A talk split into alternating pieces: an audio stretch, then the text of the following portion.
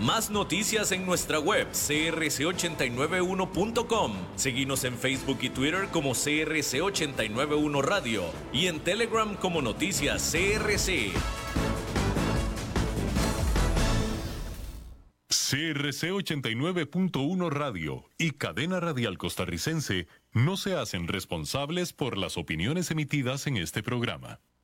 Es claro que estás escuchando un anuncio publicitario. Sin embargo, aquí están los hechos. De cualquier forma que se mida la calidad, el porcelanato es cuatro veces más resistente a la cerámica. Y si querés comprar porcelanato a precio de cerámica, solo hay una opción, y es Porcerámica, número uno en porcelanatos. Tiendas en Lindora y Coyol, porcerámica.com.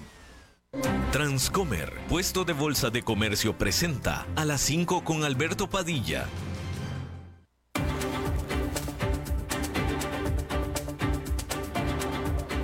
Inicia a las 5 con Alberto Padilla. Un programa diseñado con el objetivo de llevarte diariamente un tema de actualidad, acompañado siempre de reconocidos editorialistas, de lunes a viernes a las 5 de la tarde por CRC 89.1 Radio. A las 5 con Alberto Padilla. Hola, ¿qué tal? Saludos, bienvenidos a esta emisión de A las 5 con su servidor Alberto Padilla. Muchísimas gracias por estarnos acompañando. Gracias por estar ahí. Le mando cálidos saludos desde la señal y las instalaciones de CRC 89.1 Radio en San José, Costa Rica, desde donde estamos transmitiendo hasta el punto en el tiempo y en el espacio en el que usted nos está escuchando, porque estamos eh, transmitiendo en diferentes vías simultáneamente, por ejemplo en Facebook Live en la página de este programa, a las 5 con Alberto Padilla. Estamos disponibles en el canal de YouTube de este programa. Estamos también en podcast, en las principales más importantes plataformas para ello. Spotify, Apple Podcast, Google Podcast y otras cinco importantes más. Aquí en Costa Rica, este programa que sale en vivo en este momento a las 5 de la tarde se repite todos los días a las 10 de la noche aquí en CRC 89.1 Radio. En vivo y solamente para el mercado de Costa Rica estamos también a través de CRC TV, canales 49.1 y 19.1 de la televisión abierta. Estamos en el canal 549 de Liberty y en el canal 54 de Plus TV y en el 63 de Cablevisión de Occidente, solamente en vivo, solamente para el mercado de Costa Rica. Todos los demás nos pueden escuchar a la hora que quiera, en el lugar que quiera, a través del aparato móvil de su predilección. En esta ocasión me acompaña al otro lado de los cristales, tratando de controlar los incontrolables, el señor David Guerrero, eso, y la producción general de este programa, siempre poderosa, desde Bogotá, Colombia, a cargo del señor Mauricio Sandoval. Hoy es viernes de análisis de la semana en los mercados y la economía con Oscar Gutiérrez de Transcomer. Y esto será un poco más adelante algo de lo que seguramente estará hablando Oscar Gutiérrez. Le adelanto un poquito que el banco más grande de los Estados Unidos, el JP Morgan Chase, reportó una explosión de 67% en sus utilidades para el segundo trimestre del año. Sus ganancias llegaron a 4 dólares con 75 centavos la acción, que es un salto de los 2,56 de hace un año. Este gigante bancario estadounidense se benefició grandemente de las alzas de tasas de interés que impulsaron a su negocio de crédito o de préstamos, así como también le ayudó mucho su reciente adquisición del First Republic Bank, que es este prestamista regional. Por supuesto que las acciones de JP Morgan subieron después de este anuncio hay que mencionarle que la Casa de Representantes de los Estados Unidos, la Cámara Baja, pasó, aprobó finalmente el presupuesto anual de defensa, con lo que se autoriza una cantidad récord para gasto del Pentágono, que es lo mismo que el Departamento de Defensa de los Estados Unidos, por 886 mil millones de dólares. Es una cantidad récord. Eh, esta ley, eh, en inglés es the National Defense Authorization Act, que es la ley de autorización de la defensa nacional, la cual típicamente tiene el apoyo bipartidista, en esta ocasión en especial pasó, fue aprobada de manera marginal, 219 a 210, por poquito y no se aprueba. Y en esta ocasión en especial, la gran mayoría de los demócratas se opusieron a este presupuesto después de que republicanos de extrema derecha sumaron o añadieron una serie de enmiendas a este presupuesto, una serie de condiciones de lo que se le conoce o a lo que se le conoce la, guerra de las culturas, the culture war en los Estados Unidos.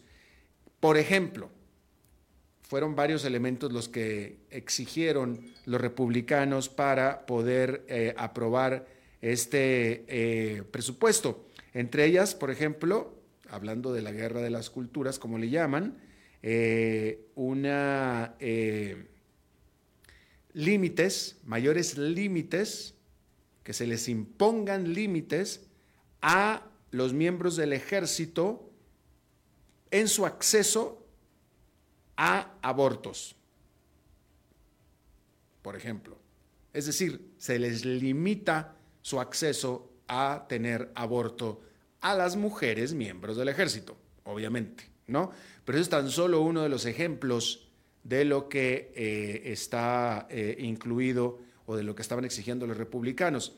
De tal manera que, de hecho, eh, pues los republicanos apenas si tienen la mayoría en la Casa de Representantes y esta ley apenas si fue aprobada, de tal manera que prácticamente todos los, demócratas, todos los demócratas firmaron en contra, todos los republicanos aprobaron y por eso es que se aprobó este presupuesto. Pero pues bueno, eh, los republicanos aprovecharon su mayoría para meter ahí elementos políticos, en este caso de ultraderecha, o parte de lo que se le conoce como la cultura de, la, guerra de las culturas. Bueno, el presidente de Turquía, Recep Tayyip Erdogan, afirmó que el presidente de Rusia, Vladimir Putin, acordó que el acuerdo, valga la redundancia, el acuerdo para extender las exportaciones ucranianas de granos a través del Mar Negro pueda alargarse más allá de la actual fecha límite que era 17 de junio. Tan, tan hace poco tiempo como el jueves, Rusia había amenazado de que no permitiría la extensión de este acuerdo si sus propias demandas no eran cumplidas. Y de hecho, Rusia no ha confirmado esto que el presidente de Turquía confirmó. Este acuerdo fue inicialmente negociado en julio del 2022, es decir, hace un año, después de que Rusia bloqueó los puertos ucranianos. Todos los puertos ucranianos salen al Mar Negro y entre las medidas que había tomado Rusia en su invasión había sido la, de bloquear los accesos a los puertos de Ucrania, con lo cual causó gran, gran miseria a millones y millones de habitantes, particularmente de África, que dependen de las exportaciones de granos, de lo que es el granelero de esa zona del mundo, Ucrania. Pero ahora, afortunadamente, han podido fluir ya los granos gracias a este acuerdo, el cual de todos modos tiene secuestrado Rusia, pero que, pues de nuevo, el presidente de Turquía ha estado eh, negociando para que pueda fluir esto. Hay que decir que, eh, ya que estamos hablando de Rusia, un ciudadano ruso acusado de conspirar para contrabandear semiconductores, eh, así como también armamento estadounidense hacia Rusia, fue extraditado hacia Estados Unidos de Estonia, donde fue arrestado en diciembre. Este hombre de nombre Vadim Konoshensnok que es un, eh, se sospecha que es un espía ruso, fue ya arrestado en Brooklyn, en Nueva York. Un día antes, el presidente Joe Biden dijo que él estaba considerando seriamente y que ha propuesto seriamente un intercambio de prisioneros con Rusia, específicamente pensando en el más reciente arresto de alto perfil de un ciudadano estadounidense en Rusia, que es este reportero del Wall Street Journal en Rusia, Evan Gerkovich, en marzo.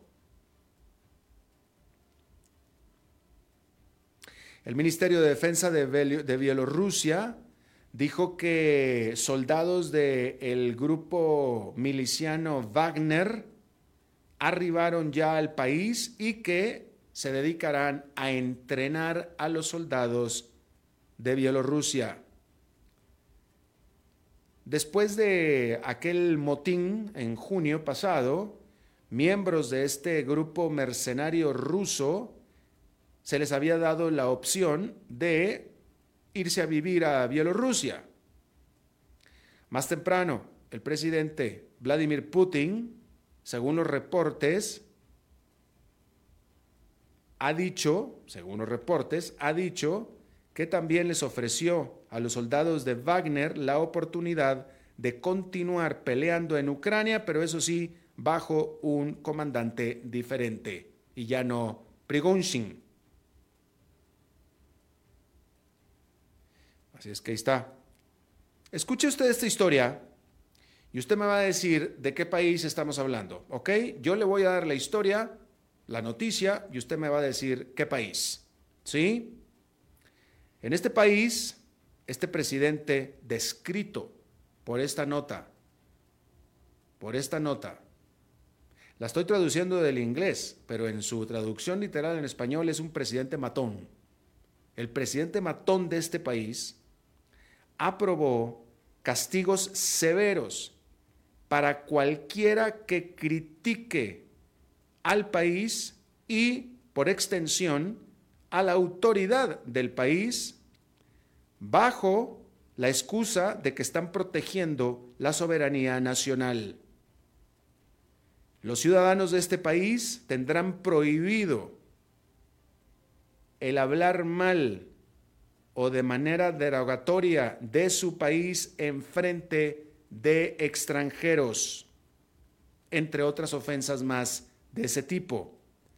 Los que rompan esta ley, estas nuevas leyes, pudieran ser sujetos a que se les elimine su ciudadanía o ir a la cárcel. ¿De qué país le estoy hablando? Usted pensará que le estoy hablando de Nicaragua, ¿no es cierto? Nada más que aquí hay una cosa. No, no podría estarle yo hablando de Nicaragua. ¿Sabe por qué? Porque en Nicaragua esto ya es historia. En Nicaragua esto ya se da desde hace tiempo. En Nicaragua esto no es noticia. En Nicaragua esto se da desde antes. Al contrario, todo parece indicar que este país del que yo le estoy hablando está copiando a Nicaragua, porque en Nicaragua ya se hacen desde hace tiempo este mismo tipo de sanciones. En Nicaragua, al que critica a Daniel Ortega, le quitan la ciudadanía nicaragüense y lo meten a la cárcel o lo mandan para otro país.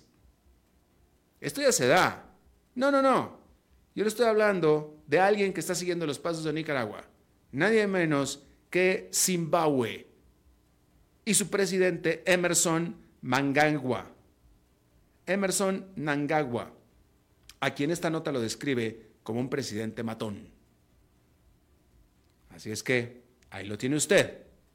En Nicaragua y ahora en Zimbabue, el hablar mal del presidente es hablar mal de la soberanía y lo meten a la cárcel para proteger a la soberanía del país. El hablar mal del presidente. Eso por supuesto que incluye a los opositores políticos, ¿ah? Usted bien sabe, estoy hablando de Nicaragua. O sea, en Nicaragua usted puede ser opositor político, usted puede acceder a eh, a la presidencia del país, usted puede competir a la presidencia del país en contra del presidente Daniel Ortega, en teoría, en teoría, digo, suponiendo que las elecciones fueran libres, eh, todavía se puede correr por la presidencia en contra de Daniel Ortega. Ah, pero eso sí, no se puede criticar a Daniel Ortega. Usted puede ser opositor y usted puede aspirar y usted puede hacer campaña política, sí, pero no puede criticar a Daniel Ortega. Sería un ataque a la soberanía y va para la cárcel y le quitan la ciudadanía. Una manera muy particular de hacer campaña política y política en Nicaragua. Muy peligrosa, diría yo.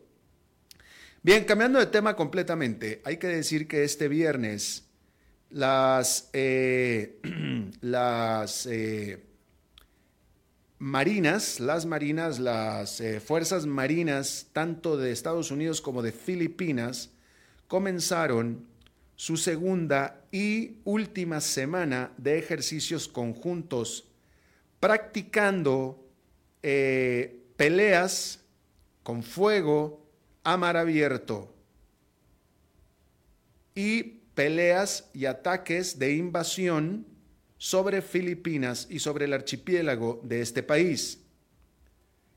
Hay que decir que eh, para cumplir con los estándares diplomáticos, los comandantes de estas fuerzas, las cuales incluyen a 2.700 marinos y 43 aeronaves, no han evitado, han evitado, hay que decirlo así, identificar quién es la parte ofensiva ¿quién se supone que está haciendo en estos ejercicios estos ataques? La víctima es Filipinas, están invadiendo Filipinas, pero ¿quién se supone que la está invadiendo o la va a invadir? ¿Contra quién son estos ejercicios? ¿En defensa de quién? ¿Sí? No han querido decir, no dijeron. Pero hay que decir que entre los siete países que están eh, alrededor del área disputada del mar chino del sur, que se llama mar chino del sur, pero que sin embargo eh, está disputado entre siete países, diciendo China que es de él, totalmente de él. Mire, es el equivalente a que el Golfo de México, que se llama Golfo de México, pero que cuya mayor costa está en los Estados Unidos, México diga es mío. Primero, porque nada, porque lleva mi nombre, para empezar. Y segundo, pues, porque es mío. Y en el Golfo de México son nada más dos países, México y Estados Unidos. En el mar de China Sur, el mar sur de China, son siete países los que baña este mar. Y China dice, todo el mar es mío. Básicamente. ¿Sí? Pero hay que decir que eh, pues ahí se están peleando. Obviamente, obviamente los siete países reclaman propiedad, algo de propiedad en este mar que los baña a ellos. China dice, no, todo es mío. Y por tanto, se infiere, se deduce que, el único país que se beneficiaría de una invasión a Filipinas pues es China. Pues ¿quién más? Pues es China, ¿no? Hay que decir que lo que es cierto es que China eh, tiene el objetivo y ha estado tratando de dominar el mar chino del sur, eh, sobre todo porque estratégicamente puede defenderse mejor, puede defenderse de todos los flancos, si por alguna razón trata de quedarse por la fuerza con Taiwán. Esta isla democrática, autogobernada, la cual China asegura que es de él y que es una provincia renegada. Eh, hay que decir que los avances y las aventuras que China ha hecho en este mar chino del sur que considera como propio han estado interrumpidas, obstruidas por eh, estos eh, esta, esta mayor presencia y mayor colaboración entre la alianza defensiva de Filipinas con Estados Unidos. Hay que decir que estos ejercicios de estas marinas de ambos países se suponía que terminaban la primera semana de estos ejercicios hundiendo a un viejo buque tanquero. Por supuesto que iba a ser las veces de una nave enemiga, ¿verdad? Lo iban a bombardear en los juegos estos como si fuera nave enemiga. Y de pasada, pues iban a demostrar el poderío militar, ¿no? Iban a usar torpedos y todo lo que se usa en estos casos, ¿no? Sin embargo, hay que decir que la temporada de lluvias que está en este momento por allá eh, impidió, cuando menos, hacer este ejercicio cuando se tenía pensado este día que terminaba la primera semana. Tal vez se vaya, tal vez se vaya a hacer, a realizar durante la segunda semana que empieza ahora. Eh, pero sí, definitivamente ambas eh, marinas tienen la eh, intención, el objetivo de poder demostrar el poderío y poderle demostrar a los chinos que están bastante atentos a lo que está sucediendo, verlos y enseñarles y mostrarles qué es lo que le puede pasar o qué es lo que le va a pasar a ese pobre buque tanquero grande, gigante, que lo van a acribillar como si fuera un barco enemigo con todo el mensaje, con todo el mensaje para el que lo quiera escuchar y ver. Y que le quede el saco al que le caiga. Obviamente con una eh, intención y con un objetivo y dirección muy particular, que es de lo que estamos hablando. ¿Sí? Bien, cambiando de tema, el 11 de julio pasado, y se lo informamos aquí, un juez en la ciudad de San Francisco, en California, determinó que la Comisión Federal de Competencia de los Estados Unidos no puede, o el gobierno de los Estados Unidos, pues, no puede impedir la adquisición de Microsoft o que estaba haciendo, que está proponiendo hacer Microsoft de Activision Blizzard gigantesca por 69 mil millones de dólares. Activision Blizzard es un desarrollador de videojuegos. Y esta decisión que se dio en Estados Unidos repercutió al otro lado del océano porque la Autoridad de Mercados y Competencia de la Gran Bretaña inmediatamente dijo que de nuevo estaba abierta a reconsiderar este acuerdo después de que lo había bloqueado. Básicamente, este acuerdo de Microsoft es, un acuerdo gigantesco, ¿sí? Y Microsoft, que es una gigante, se va a convertir en una gigante de videojuegos con este acuerdo. Eso es indiscutible. Lo que está discutiéndose acá es si este gigante va a tener dominio en el mercado o poder monopólico. ¿Sí? Pero es importante decir que este acuerdo fue aprobado en la Unión Europea y fue aprobado en el resto del mundo, excepto en la Gran Bretaña y en los Estados Unidos. Y en los Estados Unidos ya un juez dijo que aquí ese acuerdo va, porque la autoridad antimonopólica no ha demostrado por qué carajos dices que tiene problemas con monopolio este acuerdo. Y no lo pudo demostrar y por eso es que va. ¿Sí? Ahora,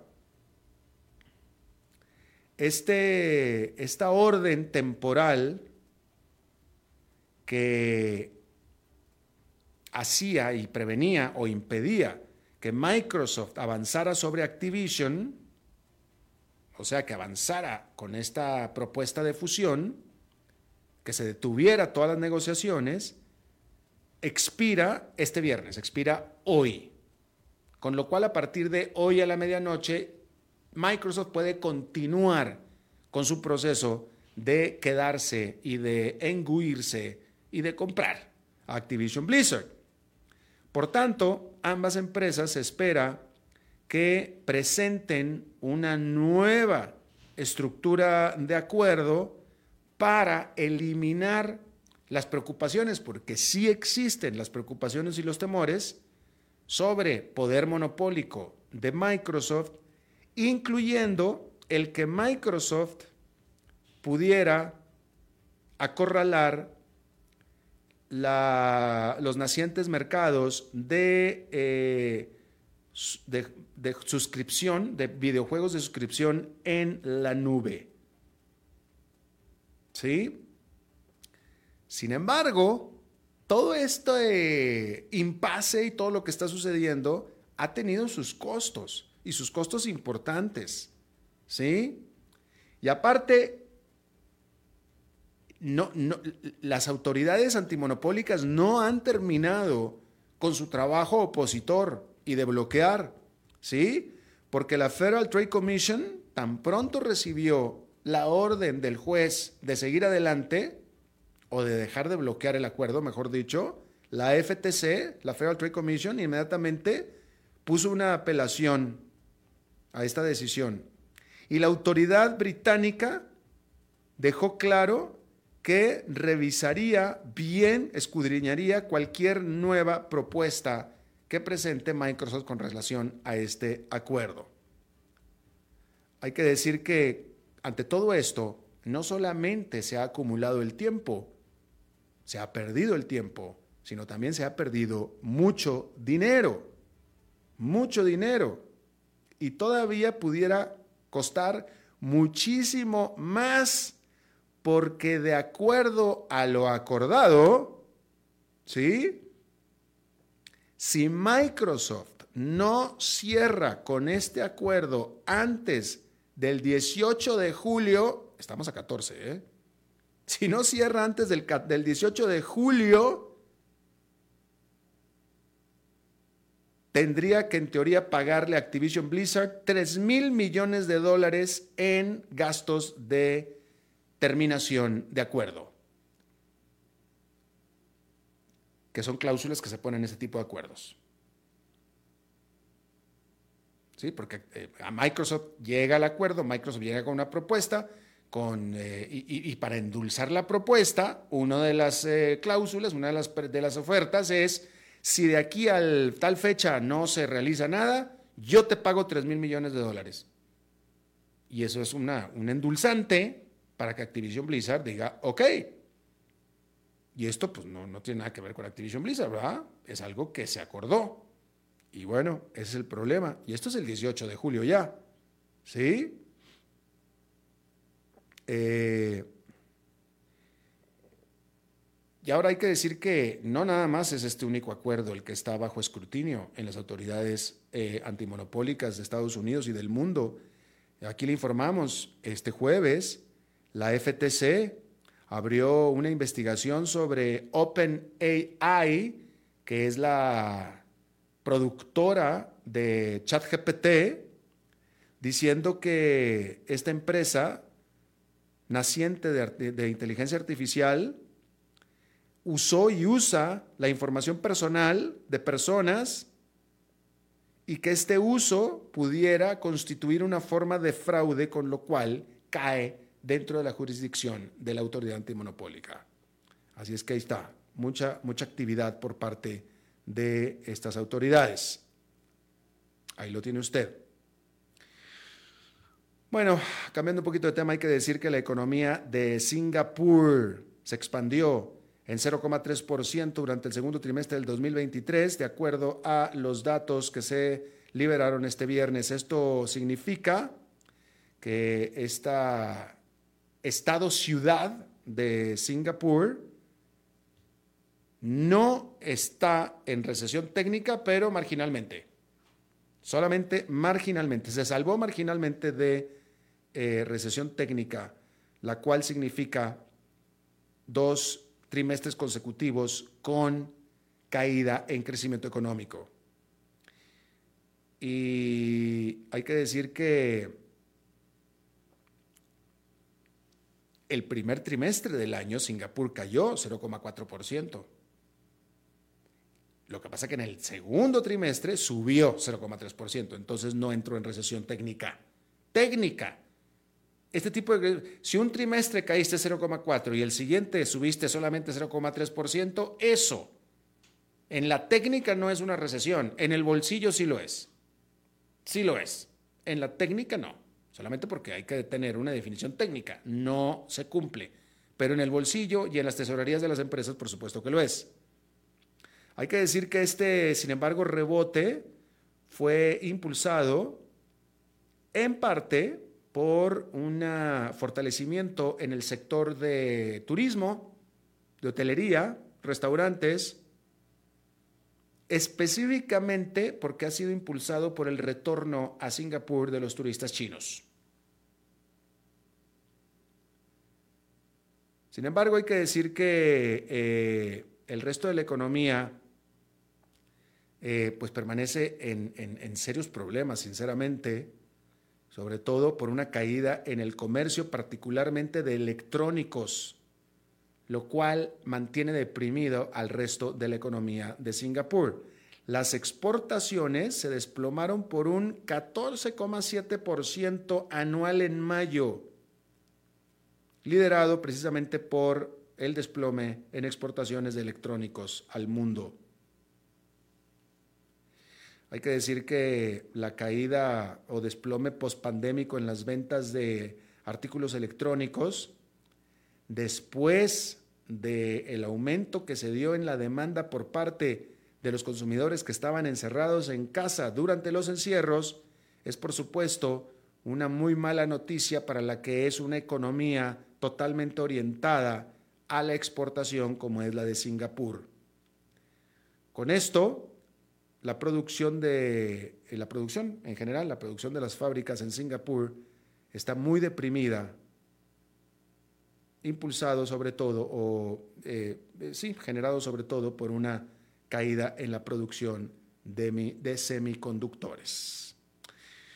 Y bueno, antes de ir a una pausa, déjeme informarle que este viernes Francia celebró su Día Nacional eh, de una manera muy moderada, porque hubo, digamos que, sentimientos mixtos, ¿no? Este es el gran día de celebración de Francia, de Vive la France. Eh, hay que decir que, por supuesto, la pompa, la gran celebración vino por parte de los desfiles militares, que son la parte central del Día de la Bastilla. En esta ocasión, el primer ministro de la India, Narendra Modi, fue el invitado de honor a estas celebraciones y Modi trajo sus propias tropas para que desfilaran también en estos desfiles militares galos. Su anfitrión, Emmanuel Macron, el presidente de Francia, por supuesto que se espera y se estaba esperando que aprovechara esta visita de Narendra Modi para, eh, de nuevo, eh, eh, hacerle conocer y hacerle reiterar la posición de Francia y de todo el occidente del planeta en lo que se refiere a el apoyo que Narendra Modi le sigue dando a Rusia y a Vladimir Putin, especialmente, especialmente notablemente, cuando viene por el hecho de que la India es el principal consumidor todavía del petróleo ruso. Y estos ingresos que le paga la India a Rusia son usados para financiar la invasión a Ucrania. Sin embargo, también por supuesto que Emmanuel Macron tiene bastantes elementos domésticos de los cuales estar concentrándose, no nada más estar haciendo asuntos de relaciones exteriores y geopolíticas. Eh, hay que decir que en ese sentido estas celebraciones fueron bastante calladas, sobre todo porque las autoridades prohibieron la venta y la posesión y el uso de eh, juegos artificiales eh, pirotécnicos que eh, eran pues normales en, este, en esta fecha, ¿no? Y por supuesto que esto se dio pues después de estas manifestaciones fatales, muy violentas que se sucedieron, se generaron después de que la policía matara a este muchacho de 17 años de edad en los suburbios de París. Eh, hay que decir que eh, Macron decidió no dar un discurso como es tradicional en este día, que el presidente diera un discurso y eh, lo dará en días posteriores, próximamente, pero en esta ocasión no lo hizo así, en este día de sentimientos mixtos en Francia. Bien, vamos a hacer una pausa y regresamos con el análisis de los mercados en la semana y la economía con Oscar Gutiérrez de Transcomer. A las 5 con Alberto Padilla por CRC 89.1 Radio. Ok, ya te has reído con nosotros, has aprendido con nosotros y nos hemos conocido más, pero es hora de ponernos serios. El mejor momento para invertir fue hace 10 años y el segundo mejor momento para hacerlo es hoy. Entra a transcomer.com, convertite en un inversionista y transforma tu destino. Transcomer, puesto de bolsa de comercio. Construyamos juntos su futuro. Somos expertos en eso. Es claro que estás escuchando un anuncio publicitario. Sin embargo, aquí están los hechos. De cualquier forma que se mida la calidad, el porcelanato es cuatro veces más resistente a la cerámica. Y si querés comprar porcelanato a precio de cerámica, solo hay una opción, y es Porcerámica, número uno en porcelanatos. Tiendas en Lindora y Coyol, porcerámica.com.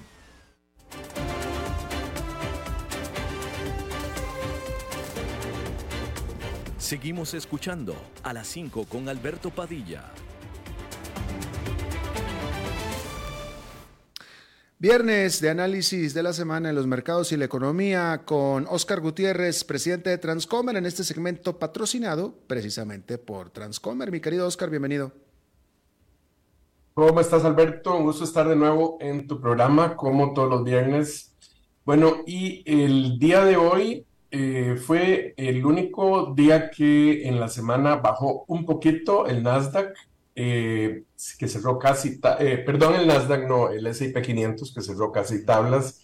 El Dow Jones subió un poquito, 0.33% para quedar en 34.509.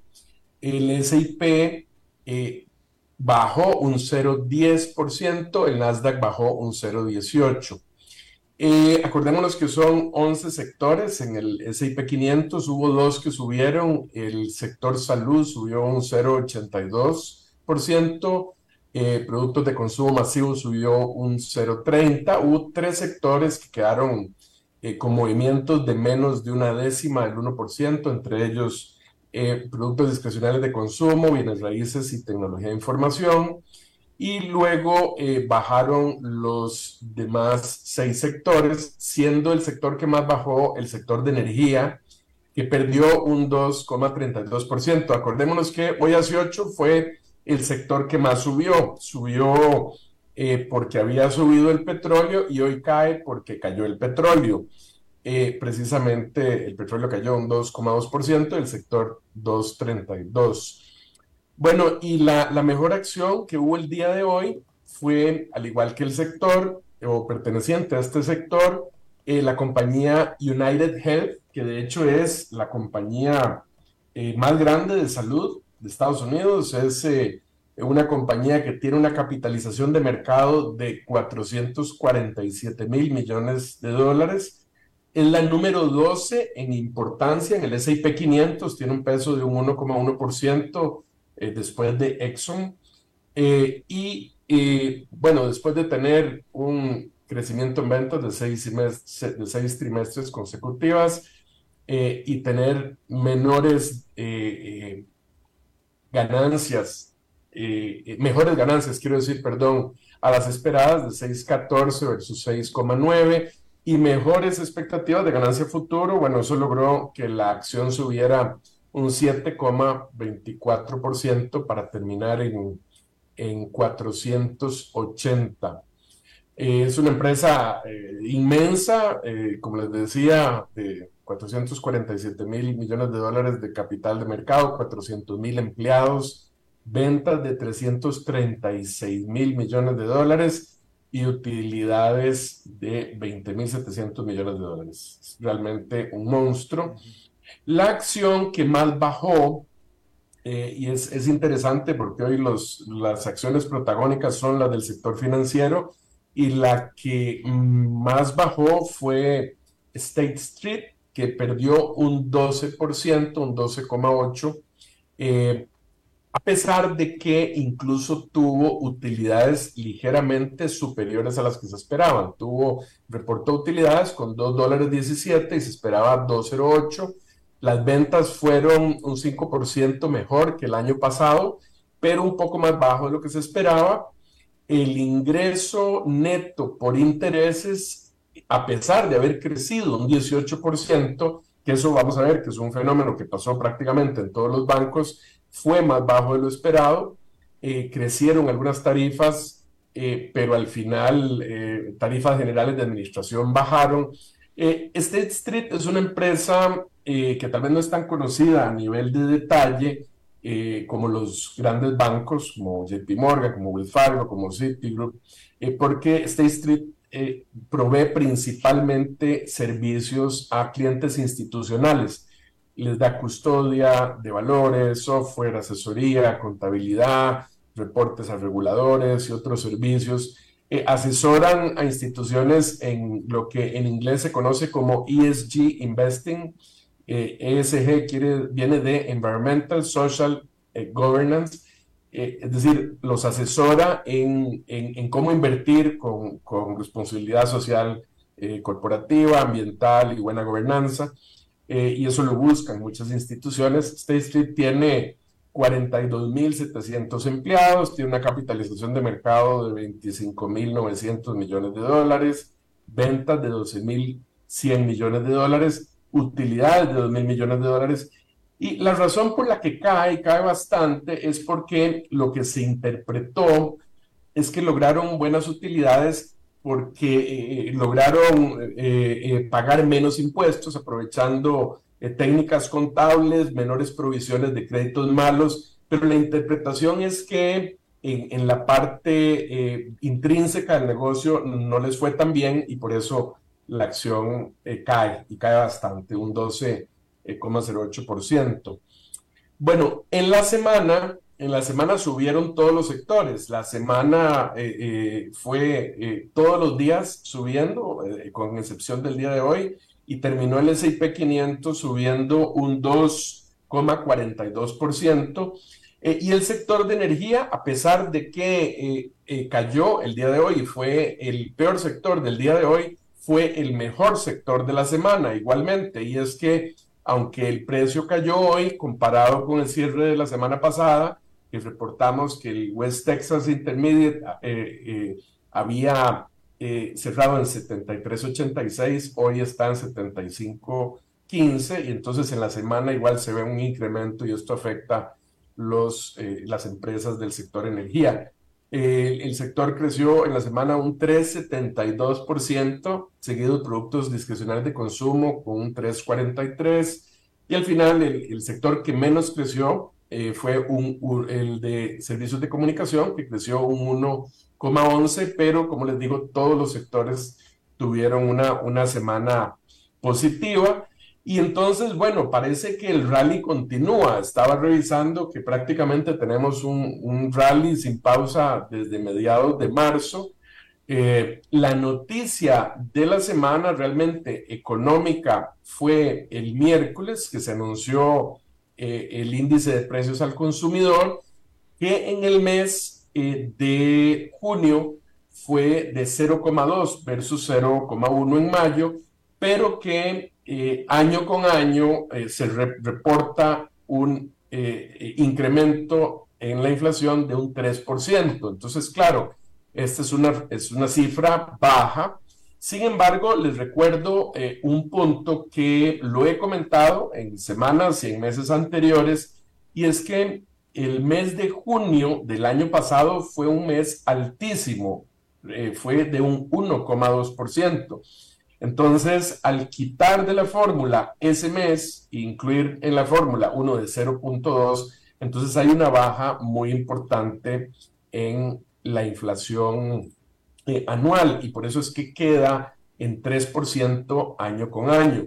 Eh, sin embargo, cuando uno analiza la, la, inflación en núcleo o la inflación central, que excluye la parte de energía y excluye la parte de comida, como hemos explicado, que, que son áreas más volátiles, sí se ve una disminución, pero es de, eh, eh, de 5,3 que había cerrado en mayo a 4,8 que cierra en, en este mes en esa inflación central.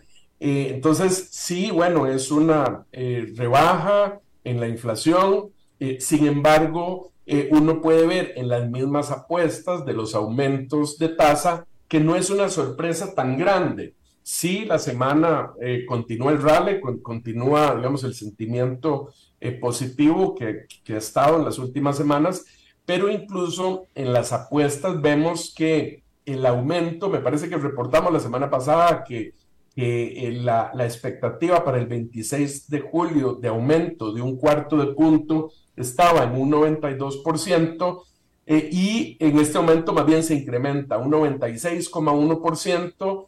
Eh, es la apuesta de que el 26 de julio se va a subir un cuarto de punto y van a quedar las tasas del FED entre 5.25 y 5.50. O sea que a pesar de esta caída eh, de lectura en la inflación, el mercado sigue firme asumiendo que vienen eh, una subida de tasas de interés.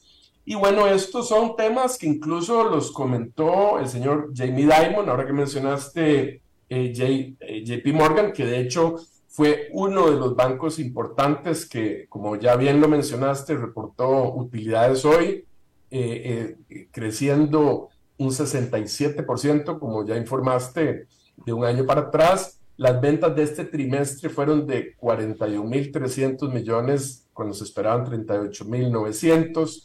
El JP Morgan es una empresa que tiene 293.700 empleados, una capitalización de 435 mil millones de dólares eh, y sí subió un poquito la acción, subió un 0,6%. Eh, después de reportar los 4,75 dólares por acción, cerró la acción en 149,77.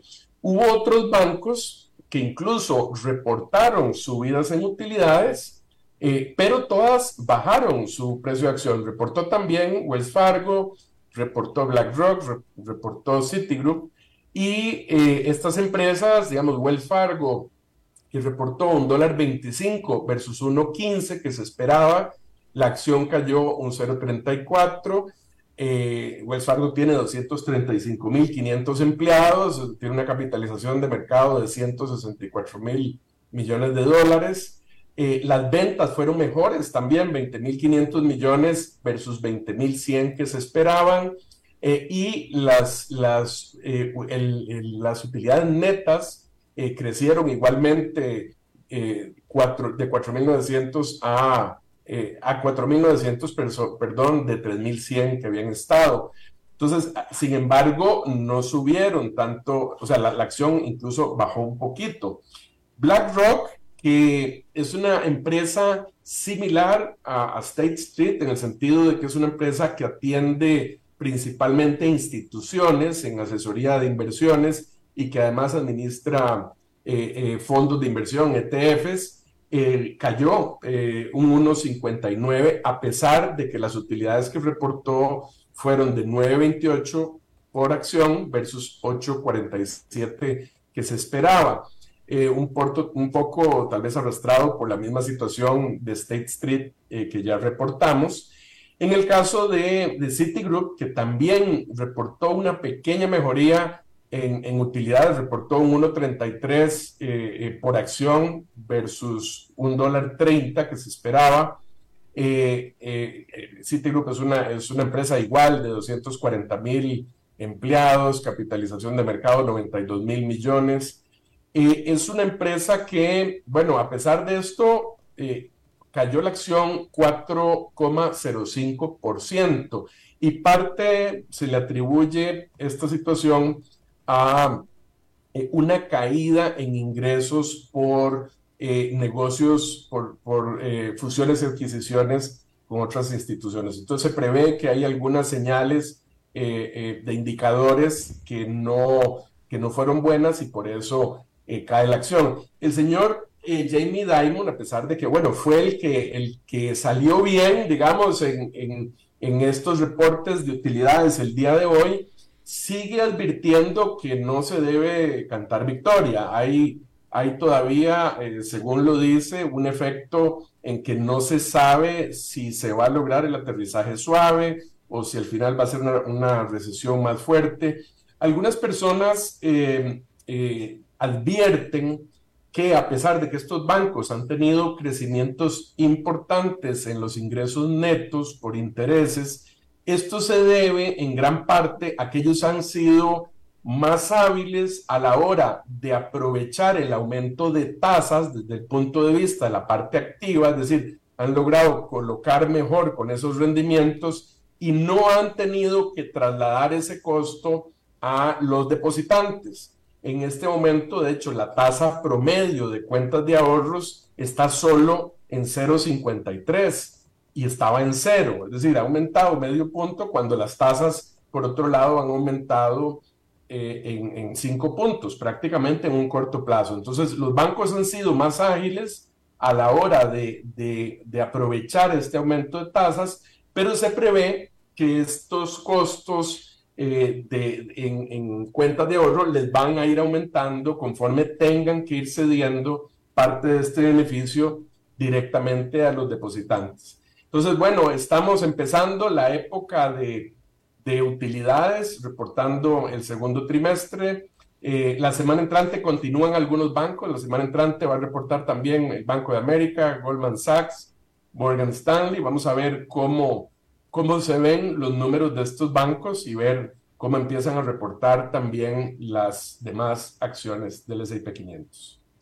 Eh, Oscar, eh, nada más para agregar para ti, para el público, eh, hace un momento estábamos hablando acá de Activision Blizzard y de Microsoft y mencionamos que la última movimiento de la autoridad antimonopólica de los Estados Unidos, de la Federal Trade Commission, había sido apelar la decisión que hizo esta semana, la, decisión que tomó el juez en San Francisco de que, de que el gobierno no podía bloquear eh, este acuerdo. Eh, la FTC inmediatamente apeló, eso fue lo que estábamos hablando hace un momento, y ahora está saliendo en este momento de último minuto la noticia de que la Federal Trade Commission de los Estados Unidos perdió la apelación eh, de bloquear la, la, fusión entre Activision Blizzard y Microsoft, con lo cual entonces todo parece indicar que va para adelante y de aquí al 18 de julio, es decir, la próxima semana, se debería de estar anunciando el cierre del acuerdo de adquisición de Activision, de Activision Blizzard por parte de Microsoft por 69 mil millones de dólares. Sí, eh, como mencionabas ahora, de aquí al 18 de julio van a tener que correr, ¿verdad? Bueno, me imagino que lo tenían todo probablemente preparado para poder esperando este resultado. Me da la impresión de que también eh, que inicialmente, eh, que, mencionaste que se había bloqueado en Inglaterra, eso se le dio vuelta, ¿es correcto, Alberto? Eso igual eh, eh, fue positivo después. En ese sentido, sí. Simplemente lo único que dijo la autoridad antimonopólica de británicos es que, seguir, que, que ellos eh, la siguiente propuesta que debe de entregar Microsoft en el sentido de que así es como vamos a estructurar este acuerdo y así es como lo vamos a cerrar. por lo pronto en Estados Unidos va. Esto no, quiere decir, no significa que en, la, que en la Gran Bretaña todavía lo hayan aprobado pero parece ser que están eh, eh, tomando las mismas decisiones que está tomando Estados Unidos. Sí, vamos a analizar más a fondo, eh, tal vez en, una próxima sesión, el efecto de esto en Microsoft. Nada más una cuestión curiosa que me parece, y claro, aquí son los intereses de la economía de los Estados Unidos, pero hablando de JP Morgan y estos bancos gigantes, me sorprende que no haya salido a la luz también un tema antimonopolio ahí con la cantidad de poder que están concentrando, ¿verdad? Lo que pasa es que, bueno, ahí serán otros intereses eh, tal vez que pesan más en la economía, pero una de las críticas que ha habido también es el poder que ha concentrado empresas como JP Morgan, que incluso en este caso se mostró que en las utilidades eh, la compra del First Republic le, le subió o, significó, me parece que 2.7 billones, 2.700 millones de dólares que contribuyeron a la utilidad en ese negocio. efectivamente, cuando algunos como yo pensamos y asumimos que se había engullido un alacrán, que le iba a hacer daño. lo que hizo fue comprar activos por mucho menos de lo que valían. Pero bueno, de ahí, el, el, eh, como dicen, cash is king, tener el efectivo en ese momento y salir a salvar, cobraron la factura, de, cobraron activos que pudieron eh, rescatar a mejor precio. Y esto fue hacia finales del trimestre, ¿eh? Sí, sí, sí, fue hace, ¿hace qué fue? Dos, tres meses. Esto es para el segundo trimestre, ¿no es cierto, verdad? Es posible que sí haya sido, eh, que haya entrado en el... Es que me parece, no estoy seguro si fue en marzo. Fue en marzo, Fue, en marzo, la compra fue en marzo. Entonces eso sería el... Eh, habría que ver si registraron la compra en el primer trimestre o el segundo trimestre.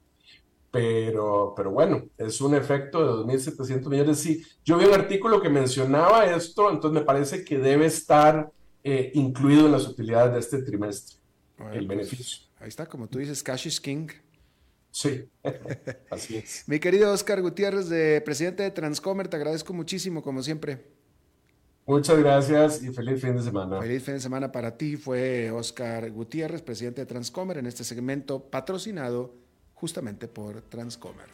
Y eso es todo lo que tenemos por esta emisión y por esta semana de a las 5 con su servidor Alberto Padilla. Muchísimas gracias por habernos acompañado. Espero que termine la semana en buena nota, en buen tono, que tenga un muy buen fin de semana y nos reencontramos en la próxima. Que la pase muy bien.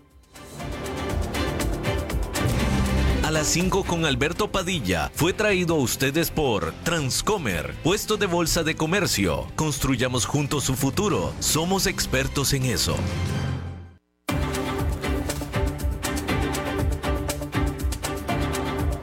Concluye a las 5 con Alberto Padilla. Un programa diseñado con el objetivo de llevarte diariamente un tema de actualidad, acompañado siempre de reconocidos editorialistas, de lunes a viernes a las 5 de la tarde por CRC 89.1 Radio, a las 5 con Alberto Padilla